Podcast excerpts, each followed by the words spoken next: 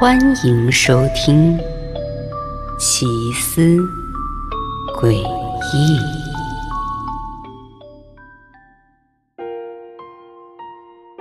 时间过得真快，明天又是新的一年了。这个跨年夜，我还像以前那样，独自走在人满为患的酒吧街上，那些陌生男女庆祝新年到来的 party 里，不知道能不能让我加入进去。毕竟这一年，我孤单太久了，太想感受一下喧闹和陪伴了。就在这个时候，一个有着火红色头发的女人吸引了我的目光。她正站在一家酒吧门口，和一个强制要求她出示证件的安保人员争得面红耳赤的。我觉得这个女人有趣极了，便向她走了过去。当女人在下一秒就要跟安保人员动起手来的时候，我赶紧拦住了她。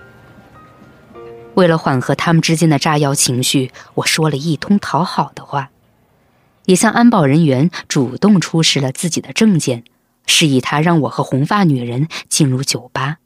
安保人员可能看我态度好，这才没再为难什么。红发女人倒是没怎么对我的出现感到奇怪。毕竟啊，这里是酒吧街嘛，任何随意的搭讪都是有可能发生的。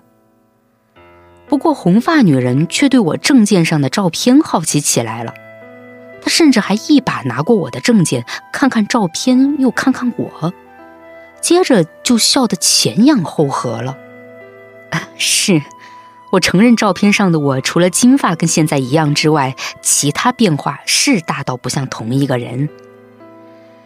但不管怎么说，红发女人好像跟我亲近了一些。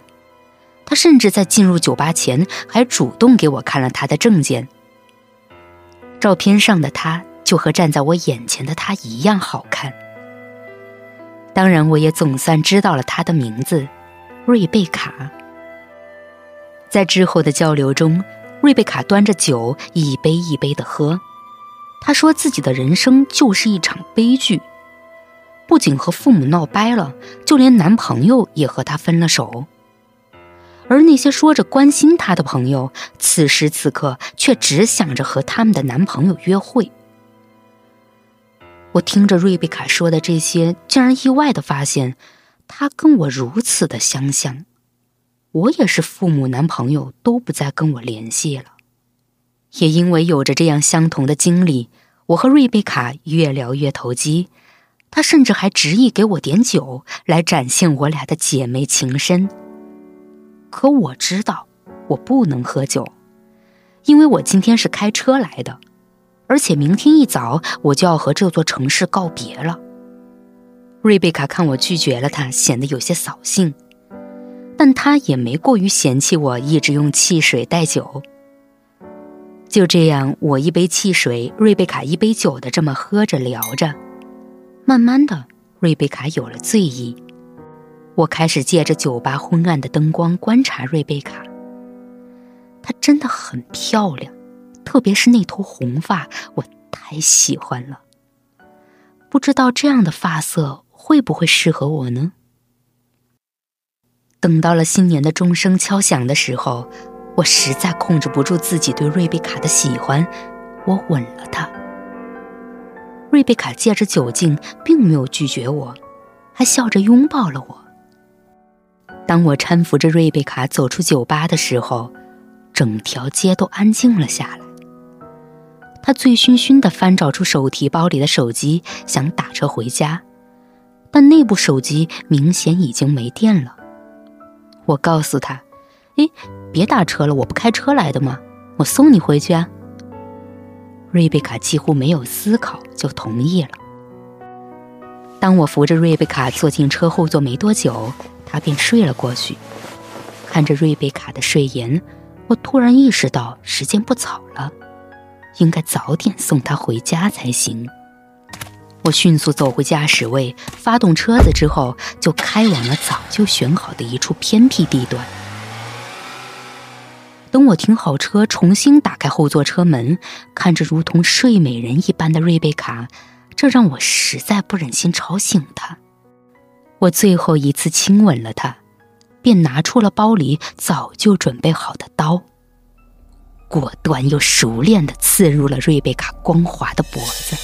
瑞贝卡跟以前的那些女孩一样，都没有一点痛苦的回家了。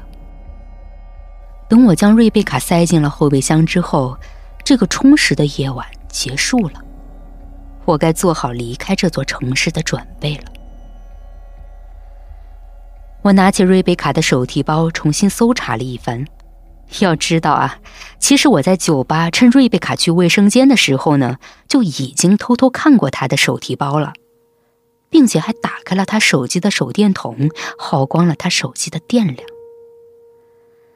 此时的我是重新给瑞贝卡的手机充上了电，思考着该给瑞贝卡编一个什么理由来跟他的朋友们道别呢？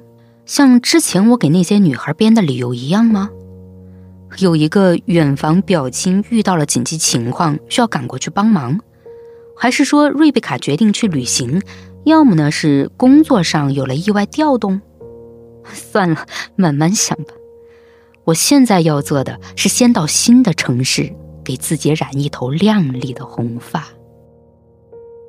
在我再次发动车子要前往下一座城市之前，我从瑞贝卡的包中拿出了口红，对着后视镜抹上了自己的嘴唇。我笑了起来，对着镜子里的自己说：“新年快乐。”瑞贝卡。